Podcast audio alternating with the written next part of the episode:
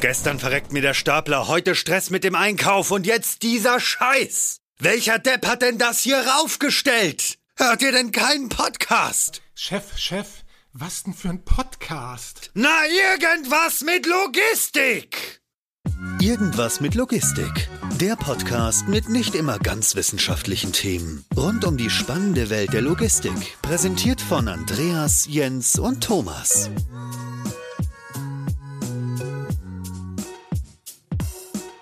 Moin, moin zu der aktuellen Folge von Irgendwas mit Logistik. An dieser Stelle direkt mal Moin an Andreas. Moin. Hallöchen. Und auch äh, nicht weit entfernt in schöne Hannover, ja. Äh, moin zu Jörn. Moin, Jörn. Ja, moin zurück. So, Jörn, äh, außer der Tatsache, dass du irgendwo, sag ich mal, irgendwas aus äh, Hannover kommst und irgendwas dort auch machst, ähm, hast du ja auch was mit Logistik zu tun, sonst wärst du bei uns nicht zu Gast. Vielleicht hast du Lust, einmal kurz ähm, uns abzuholen, was du da eigentlich machst und wer du eigentlich bist. Ja, also, ich habe äh, etwas mit Logistik zu tun im Rahmen von Intralogistik. Die Firma Extor, zu der ich gehöre, bietet intralogistische Lösungen an. Wir haben zum Beispiel ein äh, automatisches Lagersystem im Portfolio sowie auch Pick-and-Place-Lösungen für spezielle Produkte. Mhm. Und ähm, ja, ich bin seit acht Jahren jetzt knapp dabei und ähm, ja, es ist so quasi eine Lebensaufgabe geworden. vielleicht kannst du einmal ganz kurz, äh, bevor du näher auf deine Lebensaufgabe eingehst, vielleicht einmal ganz kurz erzählen, Pick and Place ist vielleicht nicht allen geläufig, was das eigentlich damit auf sich hat. Also Pick and Place äh, nennt äh, oder bedeutet eigentlich, dass ein Industrieroboter äh, etwas aufnimmt von einem Stapel, einer Palette oder sonst wie mhm. und das in irgendeine andere Position ablegt, also placed. Mhm, also vielleicht auch sowas wie ein, wie ein Palettier- oder Depalettierroboter genau, vielleicht richtig. auch in die Richtung. Ah, genau. okay, alles klar.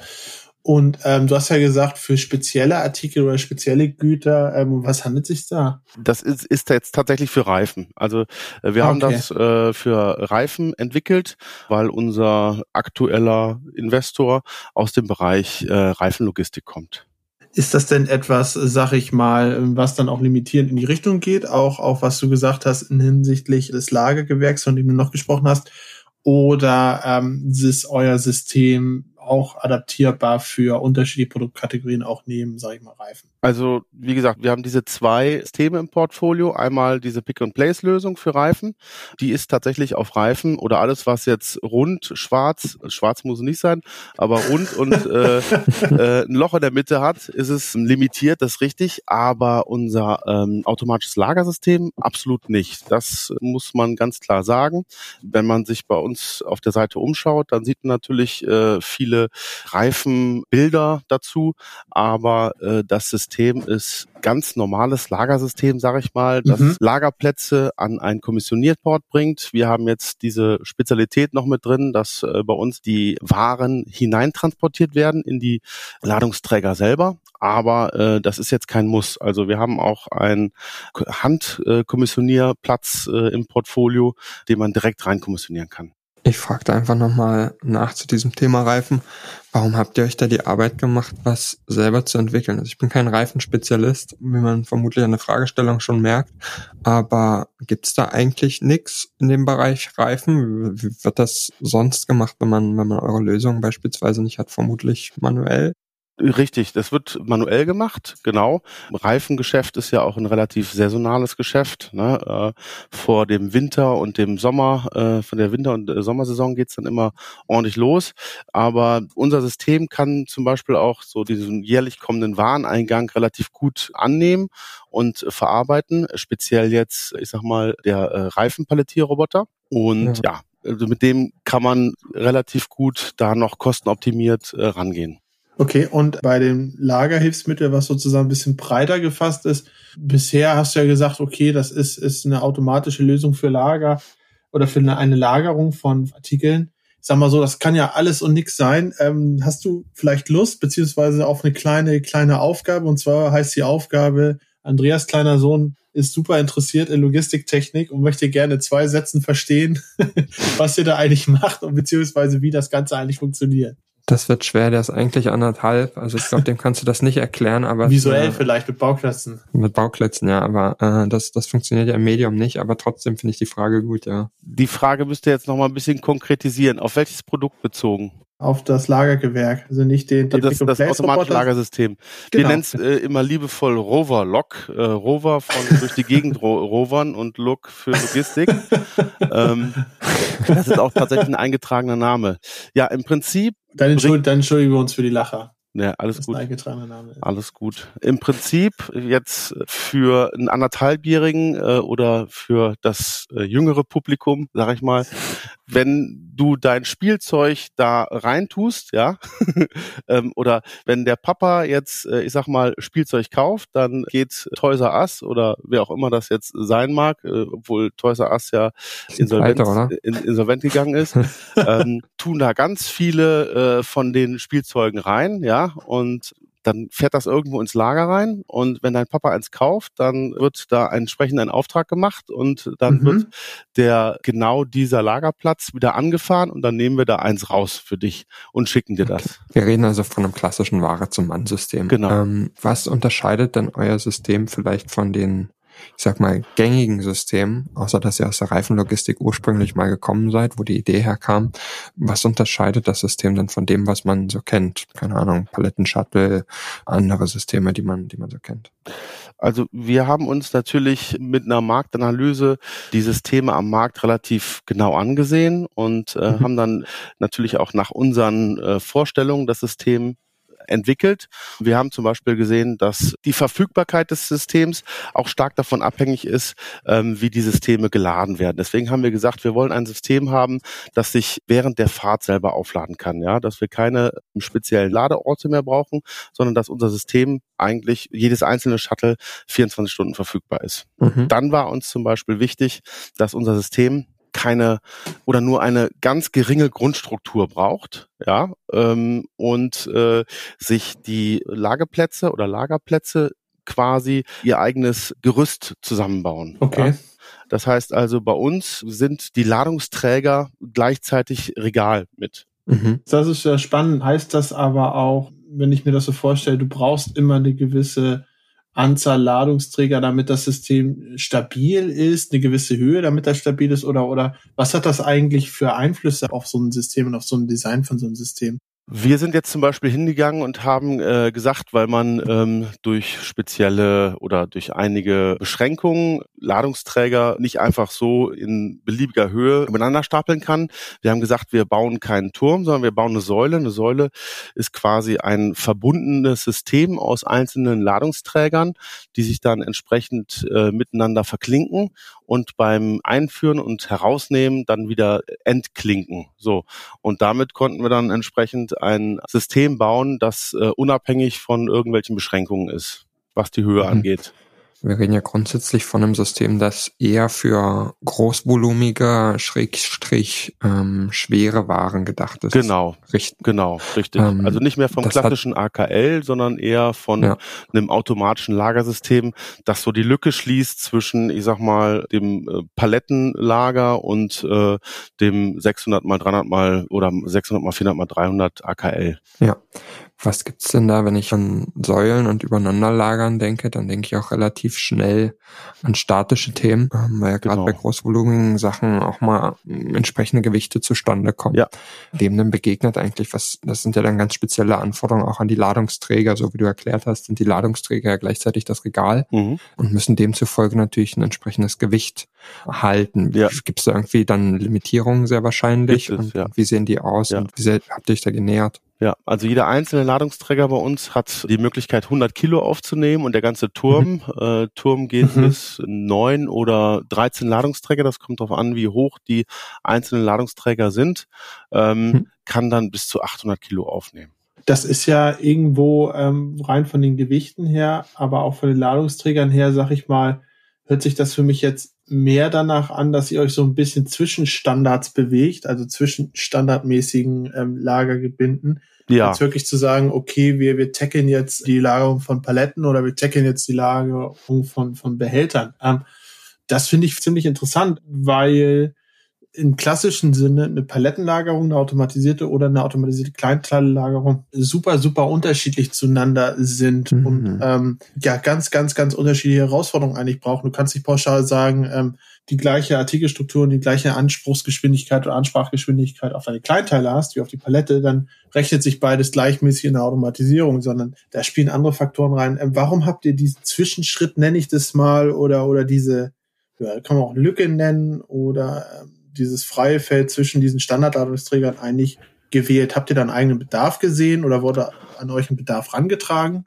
Genau, wir haben da erstmal einen eigenen Bedarf gesehen, aber natürlich auch Bedarf für, ich sag mal, die Branche, aber auch äh, zum Beispiel in der Produktionslogistik, wenn man daran denkt, dass man für ein konfiguriertes Fahrzeug äh, verschiedene Fahrzeugteile braucht und die äh, sich äh, zusammenkommissionieren muss, ist das äh, dafür ein gutes System, um zum Beispiel das Interieur von einem Auto aus verschiedenen Ladungsträgern zusammen zu, zu bekommen und so schnell eben das Auto zusammen zu kommissionieren funktionieren, aber eben auch für ganz andere Dinge. Ne? Jetzt nicht die, die wahnsinnig schweren Sachen, äh, wie jetzt zum Beispiel, äh, ich sag mal, eine Kiste voll Nägeln oder sowas, ähm, ja. aber Plastikteile, alles, was so äh, in, in diese Richtung geht, ein bisschen großvolumiger als eben für AKLs. Eigentlich ist Jörn quasi das Zwischending zwischen uns beiden, Jens. Also ich komme aus einer kleinteiligen Welt. Ähm, ich würde dir unterstellen, dass du aus einer Palettenwelt kommst. kommst. Das, das, das kann man ja immer so schön verallgemeinern. Dienstleistung ist immer Paletten hin und her schieben. Da, da sieht man mal, da sieht man mal, Wahrheit da sieht man mal, wie viel du noch lernen musst in deinen jungen Jahren. Aber nichtsdestotrotz ist, ist Jörn ja eigentlich tatsächlich das Zwischending zwischen der Palette und dem Behälter. Und das ist eigentlich ein total interessanter Case. Genau. Also wie geht man den, wie geht man in einem Projekt vor? Man, man schaut sich ja immer erstmal an, okay, ja. was passt in Behälter? Richtig. Okay, 80 Prozent meiner Artikel, 90 Prozent meiner Artikel passen mhm. im Behälter. Fertig. Ähm, das relativ schnell gemacht. Und dann hast du da die 10 oder 20 Prozent, die da überbleiben, die nicht reinpassen. Und du sagst, okay, was mache ich denn damit jetzt? Na gut, stellen wir noch ein manuelles Palettenregal daneben und dann können die Leute das da machen oder im Zweifel in einem, in einem Fachbodenregal, wenn es nicht so groß ist. Ich, ich, ich würde das sogar noch erweitern. Äh, diese 90 Prozent, die du gerade angesprochen hast, die passen oft ja auch nur äh, volumenseitig oder von den logischen Daten her in den Behälter. Es ist mhm. ja oft so, dass entweder manchen Fällen hast du ja dann den Switch zwischen Palette oder Behälter, weil der Bestand zu groß ist. Okay, ähm, dafür hast du jetzt mit einem anderen Ladehilfsmittel nicht die eine sinnvolle, riesengroße Lösung. Aber ähm, in vielen Fällen, gerade wenn es darum geht, du bist eher etwas technischer unterwegs oder eher etwas komponentenseitiger unterwegs oder eher etwas maschinenbauseitiger unterwegs, scheitert es gar nicht an den Voluminas, ob etwas auf Palette liegt oder am Behälter, sondern am zulässigen Gewicht. Und ähm, ja wenn man mal sich überlegt, so 30 bis 40, teilweise 50 Kilo in so klassischen Kleinteileranlagen, ähm, dann ist da auch irgendwann Schluss mit Sonderbau, vielleicht auch mal eine 80. Aber 100 ist schon super, super, super selten. Also ja. mir fällt ein spontaner Fall an, aber das ist auch äh, ein, aber das ist auch wirklich Sonderbau gewesen. Ansonsten ist gerade diese Range, finde ich, finde ich vom Gewicht her auch super, super interessant. Ähm, das, das, das nochmal vorgehoben. Weil bei diesen 90 Prozent, wie gesagt, nur weil etwas reinpasst, passt es ja vielleicht nicht sinnvoll rein. Mhm. Hast du, hast du absolut recht, kommt natürlich auch immer auf die Bestandsmengen an und so weiter und so mhm. fort. Dann merkt man ähm, meine Palettenvergangenheit, ne? Dann merkt man dein, dein, dein Palettenleben. ähm, und was ich vielleicht ganz gerne noch machen würde als kleine Übung, wir haben hier einen großen Vorteil, ich zumindest. Ich habe den Browser offen und schaue auf das schöne Lagersystem nebenbei, wie ihr das grafisch dargestellt habt. Nun sind wir in einem Medium unterwegs, wo man nicht so gut sehen kann, weil wir mit Audio arbeiten. Und von daher würde ich es gut finden, Jörn, wenn du vielleicht nochmal erklären kannst, wie sieht das eigentlich aus, wenn man auf dieses Ding guckt. Ja, und was sind also wir haben jetzt festgestellt, vielleicht? genau, wir haben jetzt mhm. festgestellt, es gibt Säulen mit den Ladungsträgern, aber von wo wird eigentlich wie kommissioniert, wie fahren eure Fahrzeuge, das sind Shuttles, glaube ich, hast du sie genannt, wie fahren die durch das System, wie bewege ich mich, wie komme ich an den obersten Stapel ran und so weiter und so fort. Vielleicht kannst du das einmal so ein bisschen grafisch erklären mit deiner Stimme. Klar. Also, im Prinzip bewegen wir uns mit den Shuttles in einer Tragfahrstruktur, die erstmal nur die Möglichkeit dafür bildet, die Shuttles äh, in X- und Y-Richtung fahren zu lassen und äh, die Ladungsträger aufzunehmen. Daran angeschlossen ist dann eben der Servicebereich und die verschiedenen Kommissionierports, die dann entsprechend äh, der logistischen Prozesse dann äh, irgendwo im System, am System angeschlossen werden, damit sie dann örtlich gut gelegen sind. Die Ladungsträger äh, sitzen dann äh, oberhalb der Tragfahrstruktur und werden von den Shuttles dort entsprechend reingefahren. Das heißt also, wenn ein Shuttle in eine Zelle reinfährt, dann kann es den Ladungsträger entweder nach oben fahren, entriegelt kurz den Turm, fährt es nach oben und verriegelt den Turm dann wieder. Wir haben da so ein patentiertes äh, Verriegelungssystem mhm. und dann bleibt die Zelle dort in dem Stapel drin. Da muss ich einmal schon mal ja. nachfragen. Das heißt eigentlich, wenn ich, wenn ich mir das vorstelle und so wie ich es grafisch auch vor mir sehe, ist es ja so, dass das Shuttle-Fahrzeug muss dann den Ladungsträger plus alle weiteren Ladungsträger, die da drüber sind, eigentlich einmal nach oben hieven. Genau, richtig. richtig? Also je okay schwerer der Turm wird, desto mehr Energie müssen wir da tatsächlich auch reinbringen. Das ist richtig. Ja. Wir haben uns aber überlegt, äh, dass wir dann die Energie, wenn wir sie nach oben äh, gedrückt haben, dann eigentlich auch mhm. gleich wieder nutzen können zur Rekuperation und mhm. dann die Energie in unsere Batterie oder an die anderen Fahrzeuge im System abgeben können. Cool. Okay. Und das funktioniert eigentlich auch ganz gut. Also wir versuchen da schon auch äh, energieeffizient dran zu gehen an das ganze Thema. Mhm. Gut, also wir haben äh, eine Bin rein oder eine Bin äh, rausgeholt. So, jetzt ja. nehmen wir die Bin und bringen die an den Kommissionierport. Da haben wir jetzt zwei Möglichkeiten. Entweder wir haben da drin formstabiles Stückgut in einer speziellen Größe. Jetzt reden wir mal von Reifen. Die Reifen können dann über den Reifen oder den formstabilen Stückgutport äh, raus äh, gefördert werden, so dass mhm. sie dann manuell entnommen werden können oder direkt an eine Fördertechnik angeschlossen, wo sie dann entsprechend weiterverarbeitet äh, werden können, zum Beispiel in die Verpackung gehen oder wie auch immer. Oder wir haben einen äh, manuellen Kommissionierport, wo dann die Person direkt ähm, Schuhkartons oder Weinkartons oder was auch immer reinlegen kann.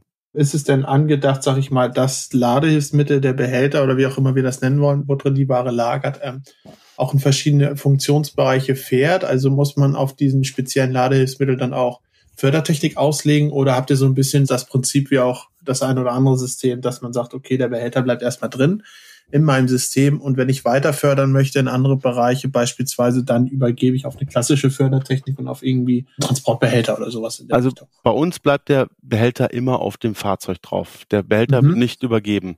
Also mhm. zumindest mal der Behälter, der genutzt wird, um äh, die, ja. die Säule oder den Turm zu bauen. Man kann noch einen sogenanntes Inlay äh, da reinlegen. Das könnte ja. eventuell rausgefördert werden. Das kann aber auch dazu genutzt werden, wenn nicht formstabiles Stückgut drin ist, wie zum Beispiel mhm. jetzt kleinere mhm. Teile, um da eben quasi einen vernünftigen Lageraum äh, zu schaffen, damit die Teile nicht rausfallen beim Transport. Ja, okay, verstanden. Ich muss, ja. es, es brennt mir einfach auf der Zunge und ich muss das fragen. Ich stelle mir, in meiner Welt wird mir häufig die Frage gestellt, wie lange dauert es eigentlich, bis ich am untersten Behälter bin? Wie lange dauert es eigentlich, bis ich am obersten Ladungsträger bin? genau, ähm, in, ja in eurer Welt. Genau. Gibt es da irgendwie eine Zeitangabe? Ich meine, klar, es ist immer alles im Prozess optimiert, das äh, kennt man, kennt man auch aus unserer Welt. Aber wenn ich jetzt ganz impulsiv mal den obersten Ladungsträger benötige, wie lange dauert denn das? Also ich stelle es mir einfach persönlich tatsächlich ein bisschen aufwendiger vor, einfach aufgrund der Gewichte und des, des Energieaufwandes. Ist es auch. Ähm, also das stelle ich es mir aufwendiger vor, das, deswegen das, die Frage. Das muss man so sagen, aber das ist wie bei euch auch, ähm, da muss man erstmal wissen, okay, wo habe ich denn freie Plätze, wo ich so eine Bin äh, hintransportieren kann? Ist die direkt daneben oder ist die 100 äh, Zellen weiter weg? Habe ich mhm. jetzt ein oder habe ich mehrere Roboter, die an diesem Auftrag äh, arbeiten können, den Turm äh, äh, quasi leer zu machen oder bis an die oberste äh, Bin ranzukommen. Wenn ich jetzt sage, okay, ich habe nur einen Roboter, wir brauchen so eine knappe Minute, um eine Bin rauszuholen und wieder woanders reinzufahren. Mhm. Ne? Also es Sicher. dauert schon ein bisschen länger. Wenn man das jetzt ja. aber mal aufs Volumen umrechnet, ja. wir bringen eine ganze Menge mhm. Volumen äh, damit auch durch die Gegend und dann auch äh, zum Port. Ne? Ja das stimmt. Das stimmt. Was mir auch total gut gefällt an, an diesem Ansatz, das von unten zu machen, ist, dass ich ja unterschiedliche Stapelhöhen bauen kann, um mich gegebenenfalls an Dingen meines Gebäudes anzupassen. Genau. Schrägen sehe ich, sehe ich auf eurer Webseite gleich, genau. Unterzüge oder was auch immer man findet. Ja. Das finde ich total spannend. Das ist ein total cooler Ansatz und zu sagen, okay, ich kann damit eigentlich auch sehr flexibel auf die Gebäudekubatur reagieren. Was mich dann noch interessieren würde, ist, wie ist das eigentlich mit Voraussetzungen, die ich im Gebäude habe? Was braucht ihr eigentlich? Vermutlich einen ebenen Boden. Ähm, das Thema kennt man, wenn man Sachen stapelt. Genau. Was braucht ihr noch? Also im Prinzip brauchen wir eine bestimmte Bodenlast. Ganz eben muss der Boden nicht sein. Äh, ich glaube, der darf kein Gefälle von mehr als drei Zentimetern über zehn Meter oder sowas haben. Das kommt immer okay. so, das kommt immer so ein bisschen drauf an, wie groß ja. das Lager auch wird, weil wir haben verstellbare ja. Füße drunter. Und ähm, ah, okay. diese Füße können wir dann entsprechend den Bodenbegebenheiten, also wenn da mal eine Delle drin ist oder ein Hubbel, können wir uns da noch anpassen. Irgendwann ist hm. dann das aber auch Sense. Ne? Das ist, das ist echt faszinierend, weil wir das das ist ja oft ein Thema, was so ein bisschen unterschätzt wird, sage ich, man rechnet einen Case, man rechnet einen ROI und so weiter, aber klassische Sachen, die dabei vergessen werden, ähm, sind ja oft Betriebskosten aber B auch äh, notwendige Anpassung und Ertüchtigung von Gebäuden. Ja. Und wenn ich mir anhöre, also bei jedem anderen Gewerk, wenn ich Huppel hören würde im Fußboden, äh, würde ich schon ja. mal schon mal die Krise kriegen, aber dass ihr da einfach dann die Füße verstellen könnt, finde ich, finde ich super smart. Ja. Aber es führt dazu, dass ich eine Punktlast habe statt einer Flächenlast, oder? Genau. Wenn ich, wenn ich, wenn ja. ich aufs System gucke. Okay. Ja. ja. Also das ist eine Punktlast, äh, das ist richtig. Mhm. Wir können aber noch Lastverteilplatten drunter machen, wenn das mhm. der mhm. Boden ja. entsprechend nicht aushält. Also mhm. das wäre schon möglich wenn das auf diese Art und Weise funktioniert, dann geht ihr auch gar nicht wirklich in den Boden rein. Also ähm, ihr habt sicherlich eine gewisse Fixierung. Doch, also wir müssen uns schon an ein paar Stellen verankern, damit, mhm. äh, falls wir tatsächlich dann mal irgendwie nur an einer Seite Bins oder ähm, Säulen stehen haben, dann nicht umkippen, aber mhm. im Prinzip äh, ja muss das Ganze ja. auch so ein bisschen, ich sag mal, beweglich sein, weil wir da mit äh, viel Stahl arbeiten. Stahl dehnt sich äh, leider aus bei Temperaturunterschieden, die man im Lager eben auch mal hat. Also von fünf bis 30 Grad ist da alles möglich. Äh, mhm. Deswegen haben wir auch gesagt, wir brauchen da ähm, Dehnungselemente, alle äh, 10 mal 10 Lagerteile. Ja. Und dem wirkt das dann schon ein bisschen entgegen, aber die müssen an einer Seite irgendwo auch fest sein, ja gerade angesprochen, das 5 bis 35 Grad ist alles dabei. Es würde mir kein Case einfallen, aber wie ist es eigentlich mit Tiefkühl und so weiter? Könnt ihr sowas auch? Also es würde mir kein so großes Tiefkühlprodukt einfallen an der Stelle, ja, aber äh, you never know. Ähm, Leute, die haben andere Ansätze. Also es ist jetzt momentan nicht drauf ausgelegt, aber das einzuhausen und gegebenenfalls nochmal eine Heizung dazu zu bauen, haben wir auch schon äh, drüber nachgedacht. Ne? Ist sowas ein Buzzword? Ja, wir wollen ja auch immer ein paar Buzzwords reinstreuen für die Fans äh, von Buzzwords. äh, ein Buzzword ist ja in der Logistik auch ganz groß, äh, Flexibilität. Hm. Kannst du was dazu sagen, wenn ich jetzt ein Startsystem habe? Ne? Also ich hätte jetzt ein Startsystem, ein Startsystem investiert, ich habe die Schnittstelle, alles, alles läuft, der Go Live hat funktioniert, Hochlaufphase hat funktioniert. In welchen Schritten und mit welchen Komponenten kann ich eigentlich das System erweitern? Muss ich immer, sag ich mal, ja so und so viel äh, Plätze kaufen, um auch einen Roboter kaufen zu können, kann ich Roboter einzeln in das System einsetzen, um Performance signifikant zu steigern und punktuell. Wie denkt man so ein System in Richtung Erweiterung? Das ist äh, tatsächlich eine gute Frage. Das muss man sich natürlich von Fall zu Fall anschauen. Die Frage ist immer, was der Kunde braucht und äh, wie sein Case ist. Natürlich kann man äh, jederzeit einzelne Roboter mit dazu nehmen oder rausnehmen das ist die Frage, äh, wie viel Sinn das macht, wenn man jetzt zehn Roboter äh, auf 100 Zellen fahren hat. Das mhm. macht dann vielleicht nicht mehr so viel Sinn, aber ja. äh, in größeren Systemen kann man das. Wir können tatsächlich auch während des äh, Betriebes, ähm, können wir dann entsprechend anfangen, auch noch die ganze Tragfahrstruktur zu erweitern okay. und dann später mit anzuschließen. Das können wir auch, indem wir einfach Zellenbereiche äh, abriegeln und da entsprechend Netze und Zäune hinbauen, ja. um dort gefahrlos dran arbeiten zu können können. Also eigentlich in jeglicher Hinsicht dann erweiterbar oder genau, erweiterbar. Ja, das ist, das, also, das ähm, ist ein super, super spannender und wichtiger Faktor, denke ich auch, dass man sowas auch in kleinteiligen ähm, Schritten denkt. Genau. Denn wer also, weiß schon, was die Zukunft bringt. Ne? Man braucht natürlich für das eine oder andere mal ein bisschen Downtime, um das vorzubereiten. Aber jetzt ein Roboter zum Beispiel kann man jederzeit mit reinnehmen. Der, der geneigte Anwender oder auch Planer neigt ja immer dazu, so ein bisschen ja, ich sag mal, Verallgemeinerungen zu haben und, und Vereinfachungen bei der Planung. Und da sucht man ja manchmal so nach dem heiligen Gral, mhm. so eine Verbindung zwischen Anzahl der SKU und gewünschter Durchsatz, um zu sagen, macht Sinn, macht keinen Sinn oder, oder sonst irgendwas. Gibt es irgendwie Parameter oder Rahmenbedingungen, der sagt, das ist genau das, was wir gut können, das ist das ist unser Sweet Spot, äh, wenn man so will. Und das kriegen wir eher nicht auf die Straße, weil vielleicht Leistung in Verhältnis zu Lagerkapazität zu hoch ist oder sowas. Gibt es da irgendwie eine Faustformel? Irgendwas, wo er sagt, so kann man es eigentlich über die Faust rechnen, so passt es, so passt es nicht? Faustformel haben wir da jetzt für, ich sag mal, alle Branchen nicht. Mhm. Könnt jetzt ein bisschen was äh, von Reifen erzählen. Bei Reifen haben wir gesehen, dass mit Sicherheit für einige Prozesse absolute Alternative ist zum händischen. Mhm. Ähm, Wenn es jetzt aber um, ich sag mal, große Mengen geht, da sind die typischen Blocklagerplätze bei den Reifengestellen, da liegen da noch im Vorteil. Ne? Ähm, mhm.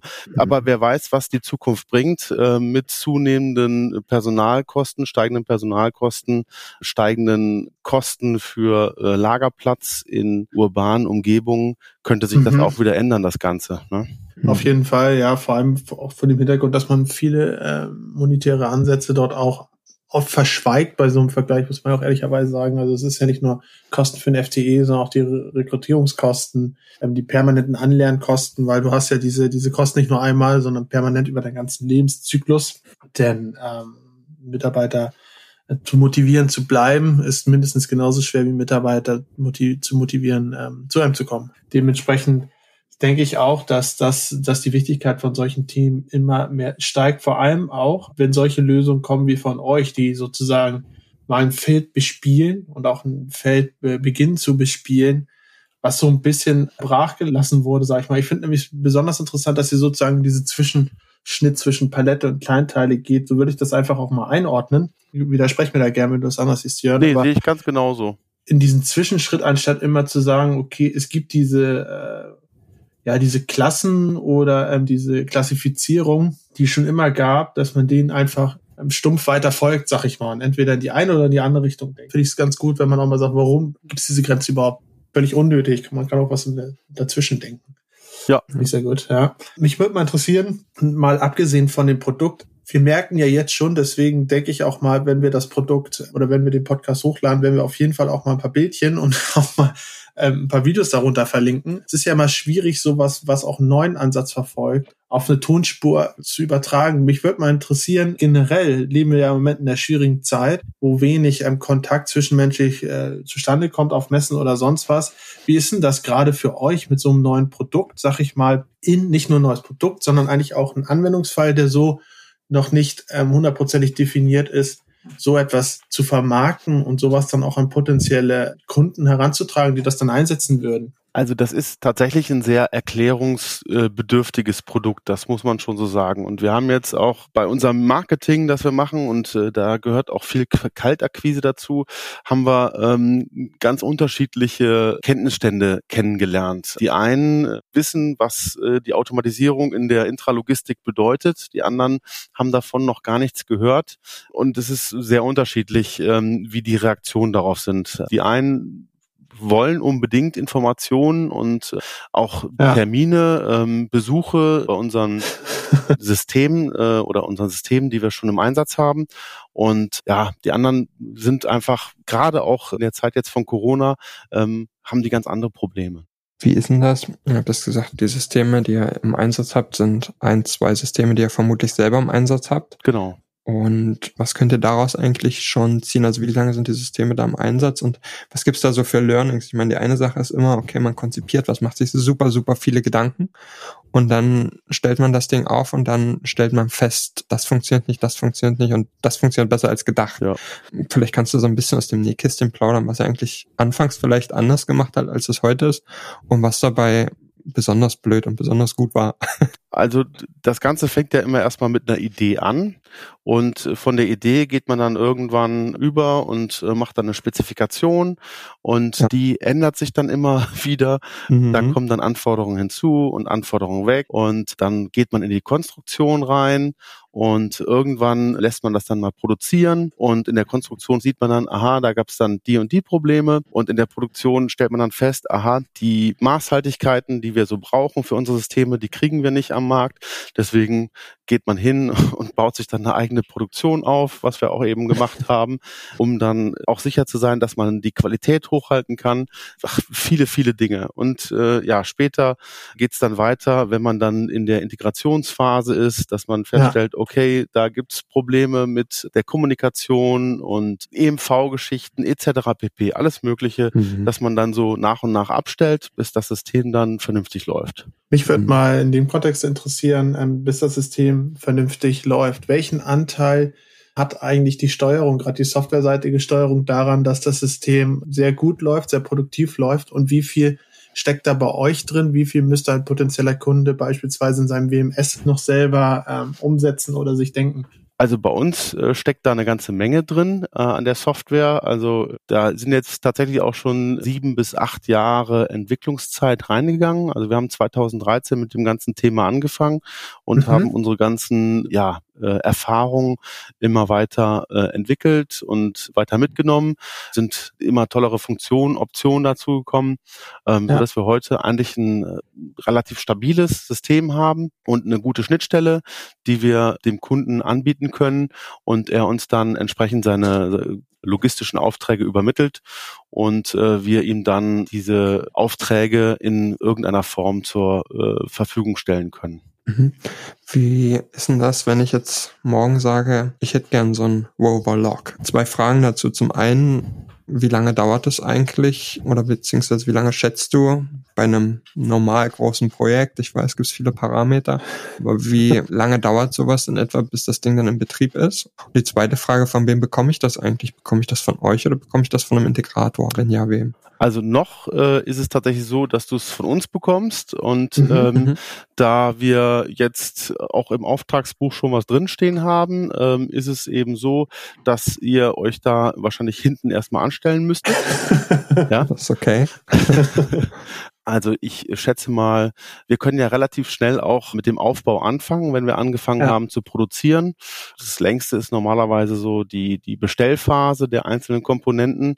Dann ja. haben wir eine geringe Aufbauphase, ähm, wo alles zusammengebaut wird. Dann werden die Sachen nochmal getestet und dann äh, entsprechend auch zum Kunden dann transportiert. Das müsste man dann alles äh, eben eben eine Projektierung besprechen, wie man mhm. das macht. Wir haben hier auch nicht die großen Kapazitäten, um viel zwischenzulagern. Das heißt also, ihr würdet relativ zügig dann auch beliefert werden und könntet das System dann, ich sag mal so, schrittweise in Einsatz nehmen. Ja. Mhm.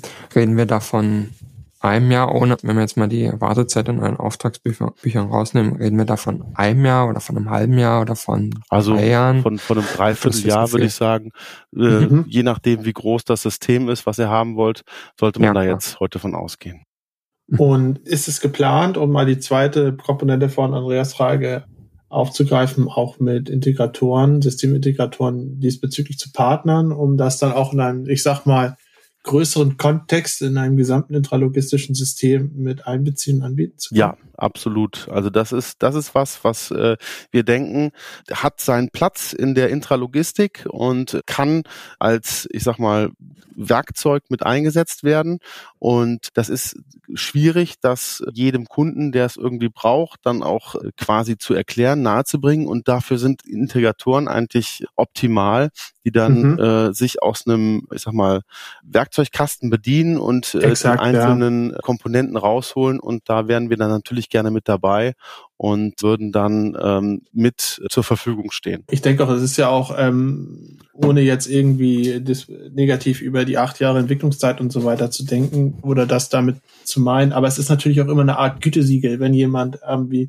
ein Systemintegrator eine neue Technik mit ins Portfolio nimmt, dann kann man sich als Kunde auch wenn man sich dazu natürlich trotzdem immer selber beschäftigen sollte mit der Technologie, aber schon eine gewisse Sicherheit rausnehmen, zu sagen, okay, Darf die haben eine Vielzahl an In Genau. Intralogistik im, im Einsatz. Ja. Die wissen schon, dass das dann funktioniert, wenn die das mit im, im äh, Portfolio haben. Ne? Also, Genau. Und da haben sich halt Spezialisten auch schon Gedanken drüber gemacht.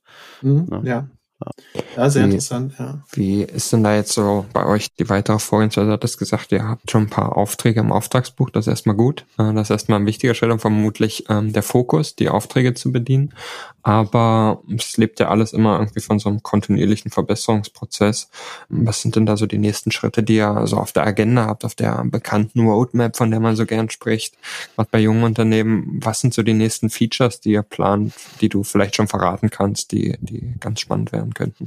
Ja, also ich habe es ja vorhin schon mal angesprochen. Ähm, wir sind jetzt dabei, diesen äh, manuellen Port weiterzuentwickeln. Da wird es dann zwei Mhm. Versionen von geben. Da gibt es dann einen mit einer ähm, Tür, so dass man nur reingreifen kann, wenn zum Beispiel äh, der Shuttle vor dem Kommissionierport steht, ähm, wird dann aber auch eine türlose, also eine lichtschrankenbasierte Version geben, die wir gerade am entwickeln sind. Dann werden wir ein System entwickeln für die Regalprüfung, automatisierte Regalprüfung, ähm, dass äh, zum Beispiel bei jeder Entnahme der äh, Bins eine äh, Schweißnahtprüfung durchgeführt wird, Mhm. so dass man sich sicher sein kann, dass das System auch ja stabil ist und auch die nächsten Jahre hält und eben Das ist interessant, weil genau, ähm, ich hatte nämlich auch noch Gedanken in Richtung Service und Wartung und so weiter. Und wenn der BIN, der ja eigentlich das ist, wo, sage ich mal, ganz viel Menschenkontakt ist, äh, viel, viel rumgefahren wird, auch eine statische Komponente bei dem ganzen Thema hat,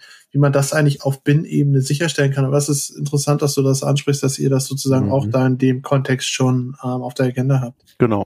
Ja, und dann äh, natürlich äh, unterschiedliche Größen. Also wir sind da auch offen mit Kunden eventuell auch nochmal die Größen anzupassen. Das System Mhm. wollen wir jetzt hier nicht als feststehendes, Mhm. unflexibles, einmal entwickeltes System sehen, sondern wenn da Bedarf ist, dann würden wir auch hingehen und sagen, okay, wir passen gerne die Größen nochmal an. Denkt ihr da eher nach oben oder nach unten? Bloß fürs Gefühl. In beide Richtungen, in beide Richtungen. Also Okay. wir bewegen uns ja hier so im äh, Bereich von 48 Volt. Ähm, wenn wir nach oben denken, dann müssen wir dann irgendwann auch mal von den 48 Volt äh, auf höhere Spannung, also aus dem Kleinspannungsbereich. Finde ich spannend. Vielleicht noch eine Frage zu diesem ganzen Thema, das System platzieren und, und das auch jemandem schmackhaft machen. Ähm, du hattest ja gesagt, dass er viele Telefonate führt, viele Gespräche, viele Termine. Ein klassisches Thema, das ja viele nochmal anbringen könnten, ist, ja, ihr seid jetzt hier so ein neues Ding, das System gibt's einmal. Funktioniert das überhaupt? Wie geht ihr damit um? Was, was sind da eure Argumentationsreihenfolge, um zu sagen, das macht schon alles Sinn, was wir gemacht haben? Man muss sich das System einfach selber mal anschauen. Ne? Und dann muss der Kunde letzten Endes selber entscheiden, warte ich noch äh, zwei Jahre, bis das System dann, ich sag mal, am Markt etabliert ist. Dann Bis kann jemand mutiger war? dass jemand mutiger war, genau, dann äh, kann es natürlich noch länger dauern, bis man es dann geliefert bekommt, äh, oder ist man jetzt vorne mit dabei? Ist ein super valider Punkt und, und halt auch immer so eine Frage des Mindsets. Und zum einen braucht man halt jemanden, der Bock auf Automatisierung hat und zum einen braucht man halt jemand als, als Kunden, der sagt, okay, bin bereit, da, ich sag mal, ohne das abwerten zu meinen, so ein gewisses Risiko einzugehen, um zu schauen, beziehungsweise um das Potenzial zu erkennen, zu sagen, da ist was, was mir wirklich helfen kann, wenngleich es jetzt noch nicht x Installationen gibt, dann ist das so. Von daher finde ich das schon spannend und hoffe, dass es da genug mutige Leute gibt und wenn nicht, kann man ja einfach mal nach Hannover fahren, ähm, ist ja im Herzen Deutschlands untergebracht So ist es. und sich das System bei euch anzugucken. Ja. Von daher würde ich, würde ich an der Stelle eigentlich sagen, vielen Dank, Jörn, für das interessante Gespräch. Ich muss ehrlich sagen, dass ich am Anfang ein bisschen die Erwartungshaltung hatte, dass wir über ein weiteres System, über Großladungsträger, sprich Paletten sprechen. ähm, und ich finde es super, super spannend, dass das eigentlich nicht eingetreten ist, sondern dass wir eigentlich über was gesprochen haben, was eine total interessante Nische aus meiner Sicht bedient. Quasi diese Sachen, die nicht zwingend auf einer Palette liegen, aber auch nicht äh, auf, in einem Behälter passen oder dort sinnvollerweise gelagert werden sollten. Von daher finde ich das klasse und nochmal vielen Dank für die erleuchtenden Worte über euer System und ich hoffe, dass wir davon noch viel in der Zukunft lesen, hören oder sehen werden. Ich, Vielen Dank. ich danke euch. Danke dir.